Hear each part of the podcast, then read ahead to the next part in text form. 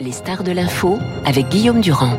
Nous sommes avec Pierre Ferracci, président du groupe Alpha, expert auprès des comités socio-économiques. Pierre, bonjour. Vous êtes un des meilleurs spécialistes des relations sociales. La grève commence jeudi. Commençons par un constat global pour quelqu'un qui connaît ces sujets par cœur. Est-ce que vous avez l'impression qu'on est dans un scénario euh, qui est inquiétant? Est-ce que vous avez le sentiment qu'on est dans un scénario, disons, plus classique? Euh, C'est-à-dire, en gros, deux ou trois grosses mobilisations et après, les choses pourraient revenir dans l'ordre il y aura une mobilisation euh, très forte jeudi, ça c'est évident. Même le gouvernement maintenant, après avoir euh, mm avec euh, Olivier Véran contester un petit peu le degré de mobilisation, euh, constate qu'elle sera très forte. Mhm. Après, la vraie question est de savoir comment euh, la suite du mouvement va se faire. Mhm. Est-ce qu'on est dans un registre qui ressemble à celui de 2010 où il y avait une, mobilisation très massive pendant de longues semaines, ce qui n'avait pas empêché d'ailleurs la loi de, de passer, les mesures gouvernementales de passer, mhm. ou est-ce que ça va s'étioler assez rapidement C'est difficile à croire je crois qu'il y a un facteur qui joue euh, de façon plutôt positive pour une mobilisation durable, enfin en tout cas tout au long du débat parlementaire, mhm. c'est la présence des huit organisations syndicales de façon extrêmement soudée et cohérente. Mhm. Euh, rappelez-vous qu'au moment où Emmanuel Macron a proposé le système à points, la CFDT était plutôt favorable à cette approche. Mhm. L'UNSA également, d'ailleurs, sous des euh, réserves un petit peu plus fortes. Euh, aujourd'hui, les huit organisations syndicales sont opposées à la réforme, et en tout cas mhm. à, cette réforme-là. Alors qu'est-ce que le gouvernement n'a pas fait, Pierre, justement, pour que s'installe un climat d'une telle opposition? Je dis qu'il y a un sondage Opinion West ce matin qui sort, qui est assez ambigu, puisque les Français, vous l'avez vu ce sondage comme moi, bah à la fois ils sont euh, contre ces réformes mais plutôt pour une autre. Enfin, ils ont une situation assez ambiguë. Euh, dans le Figaro, je le disais, Jean-Louis Bourlange, qui est président de la commission des affaires étrangères, c'est pas forcément son sujet, mais il est très expérimenté. Il dit c'est quand même une réforme timide et, qui est fait face à une indignation excessive. Donc, que s'est-il passé pour qu'on en arrive à cette situation D'après vous, vous connaissez ces dossiers par cœur.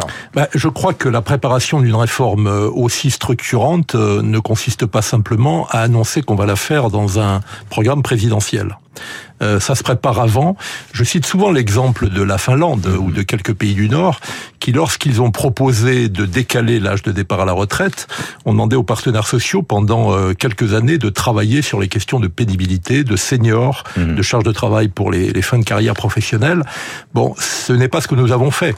Euh, les, les, quelques années qui ont précédé l'annonce de cette nouvelle réforme, d'abord on est passé d'une réforme systémique à une réforme mhm. assez classique, très paramétrique, n'ont pas été utilisés euh, mais, alors mais alors pourquoi? Ben, Peut-être parce que les pouvoirs publics euh, sous-estiment la capacité de l'opinion à absorber ce type de réforme. Il y a une opposition résolue au décalage de, de l'âge de départ. Euh, je, je, je prends l'exemple des seniors. on sait qu'on a un taux d'emploi beaucoup plus faible que la moyenne euh, européenne. Bon, ça se travaille.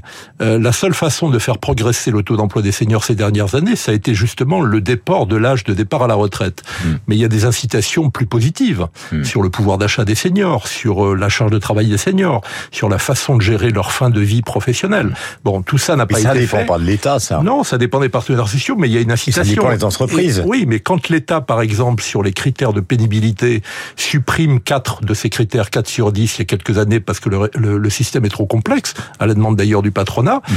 il n'incite pas les partenaires sociaux assez fortement à mettre en place un système plus lisible. Mhm. Et c'est une question aujourd'hui qui est traitée, mais qui a été insuffisamment traitée euh, ces derniers mois. Et euh, ça explique aussi cette réticence aux deux mesures principales euh, de cette réforme, et surtout au départ de l'âge légal, qui se double effectivement d'une mhm. durée de cotisation plus longue. Il y a des, il y a des enjeux qu'il aurait fallu travailler plus tôt. Deuxièmement, je pense qu'en termes de pédagogie, puisque le gouvernement parle beaucoup de pédagogie, il euh, y, a des chiffres qui ne parlent pas au commun des mortels.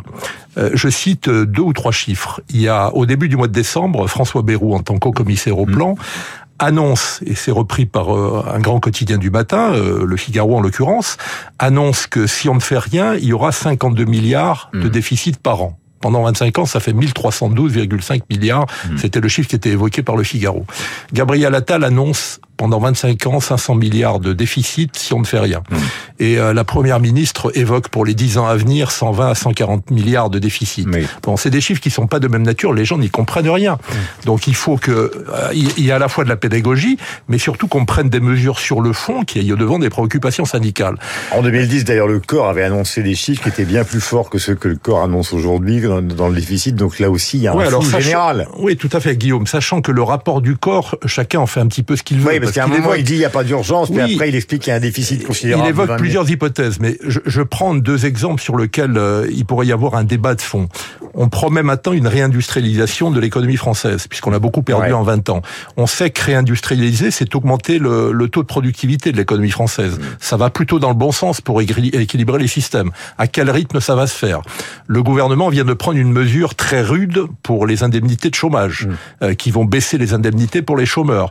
Bon, ça, normalement, ça devrait permettre de tendre, selon lui, vers le plein emploi. Le plein emploi, c'est 4,5 à 5% de chômeurs et pas 7 et, ou 8% comme on l'a actuellement. Toutes ces mesures qui pèseraient plutôt positivement sur l'équilibre de retraite sont pas traitées, à mon avis, dans la pédagogie du système. Donc, alors, est-ce qu'il y a quand même une exception française, Pierre Ferrand Il y a deux questions. Hum? Est-ce qu'il y a une exception française? C'est ce que disait le patron de Force ouvrière l'autre jour. Bah nous, on a choisi un autre système de société en 80 avec Mitterrand. On n'a pas envie de bouger. C'est un peu le modèle de l'exception hum. culturelle. Hein. Vous allez beau me citer les Espagnols, les Allemands. Euh, nous, on veut, on veut fonctionner différemment.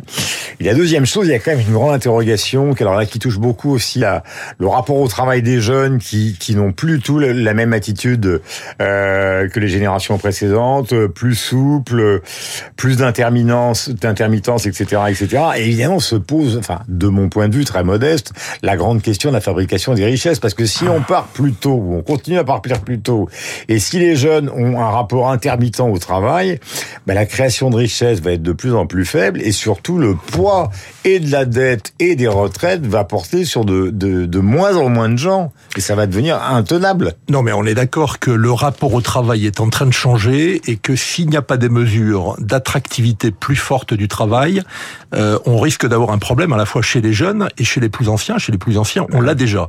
Euh, je rappelle qu'il y a beaucoup, beaucoup de seniors qui arrivent à l'âge de la retraite sans être en Mm. Bon, le travail, pour qu'il soit plus attractif, il y a peut-être un problème de répartition des richesses aussi qu'il faut traiter. Il y a un problème de conditions de travail dans certains métiers extrêmement mm. pénibles qu'il faut traiter. Mais vous savez, les comparaisons à l'échelle européenne, je suis pas sûr qu'elles parlent beaucoup aux Français. Euh, quand ça sert une politique, on va chercher l'exemple d'un pays, par exemple les États-Unis ou le Canada, quand on veut euh, modifier l'indemnité des chômeurs en fonction de la conjoncture. Là, il y a tous les pays sauf la Suède, en gros, sont au-delà des, des, 64-65 ans. Non, mais ça, on est d'accord. Il y a beaucoup de pays qui font différemment de nous, sur le, plan de la, sur le plan de la retraite. Ce que je veux dire, c'est par là, c'est que de temps en temps, on va chercher un pays mhm. pour le copier, le Canada ou le, euh, les États-Unis pour euh, pour les indemnités de chômage. Euh, on oublie par exemple que les États-Unis aussi appliquent aussi un bonus-malus dont le patronat en France ne veut pas. Et puis de temps en temps, on met tous les pays européens en face de nous. C'est évident qu'on a un modèle qui culturellement est très différent. La question est de savoir comment on le rééquilibre. Mm. Je pense que personne ne doute qu'il y a un problème d'équilibre des retraites. Sauf que certains le situent à 50 milliards par an, d'autres à 20 milliards par an et d'autres à 10 ou 12. On ne prend pas les mêmes mesures si mm. on n'est pas d'accord sur le diagnostic. Et visiblement, quand je regarde le sondage auquel vous faites allusion, qui est publié par les Échos et euh, que relaie Radio Classique, on voit bien que les Français sont très dubitatifs, non pas sur la réforme elle-même des retraites, ils mm. savent qu'il faut la réformer, mais sur les mesures qui sont prises. Et c'est là que je pense qu'il y a une insuffisance de préparation et pas seulement une insuffisance de pédagogie. Et ça, ça pourrait tomber jeudi, c'est au moment de la mobilisation. C'est-à-dire que vous pensez que Moi, Borne, elle, a ça dans son tiroir pour essayer de démobiliser, enfin de, de casser le mouvement? Je ne vois pas le président de la République modifier. Euh, il est déjà passé de 65 à 64 ans. Fondamentalement, cette mesure, il y a peut-être, euh, si le mouvement est puissant, et je pense qu'il sera puissant. Après, il faut qu'il soit durable. il faut qu'il ait les armes dans la main. Quand oui, et puis il y a peut-être un compromis à passer. Vous savez, quand Sarkozy, euh, Nicolas Sarkozy a fait bouger les régimes de retraite euh, spéciaux euh, lorsqu'il est arrivé au gouvernement, il a beaucoup lâché, par exemple, sur les salaires dans ces dans ces secteurs-là. Donc, je pense qu'il faut trouver les voies d'un compromis qui permet d'écouter les organisations syndicales. Si le mouvement n'est pas canalisé par les organisations syndicales et si on ne répond pas à certaines de leurs préoccupations, on sait très bien quel sera le débouché. Il sera politique en 2027. On va donner, comme Laurent Berger et d'autres dirigeants syndicaux l'ont dit, on va donner euh, prise à, aux options euh, des populistes d'extrême droite, qui jouent d'ailleurs une partition, à mon avis, assez intelligente en ce moment, malheureusement, parce que je mais pense. c'est qu'ils disent en gros, ben on, on, soutient, mais on sera pas dans la rue. Oui, mais on soutient activement et ils ont pris des positions sur le plan social qui étonnent. Alors il y a un paradoxe aujourd'hui, c'est que c'est pour ça que c'est pas facile. Euh, les syndicats ont l'impression de ne pas être écoutés. Et euh, la réforme est gauchie ou plutôt assouplie par Eric Ciotti euh, des Républicains qui a défendu à une époque euh, un système beaucoup plus euh, contraignant en matière de, de retraite. Bah, Pour ce paradoxe-là, il risque de coûter cher au gouvernement. Notamment, par exemple, dans la, dans la campagne de 2017, que la réforme Fillon était beaucoup plus dure que ce qui est proposé euh, maintenant et qui a été soutenu par Ciotti et qui a d'ailleurs euh, Castaner et d'autres, euh, il y a encore quelques années, considéraient que Ciotti était hors du cercle républicain, alors que maintenant, effectivement, il est plutôt à l'appui et tous les paradoxes de, de la politique. Voilà, les paradoxes de la politique. Il y a aussi une grande interrogation qui est celle quand même euh, de communiquer très dur de la CGT qui explique qu'on va cibler euh, tous ceux qui sont euh, en matière de coupure électrique, tous ceux qui sont pour la, la réforme des retraites, parfois donc du côté du pétrole de bloquer les raffineries. Alors si on en arrive dans la réforme Sarkozy, ça n'était intervenu qu'à la fin. Euh, ces blocages, après trois grandes manifestations à un million. Là, si dès le début, il y a vraiment euh, quelque chose de dur qui s'installe. Est-ce que, vous, à votre avis, ça va dans le sens des syndicats ou ça va dans le sens du gouvernement? Je crois que les syndicats vont être très attentifs les uns et les autres. Il peut y avoir des divergences Pas entre eux. Hein même la CGT va être forcément très attentif à la façon de faire durer la mobilisation et de pas se mettre l'opinion publique à dos.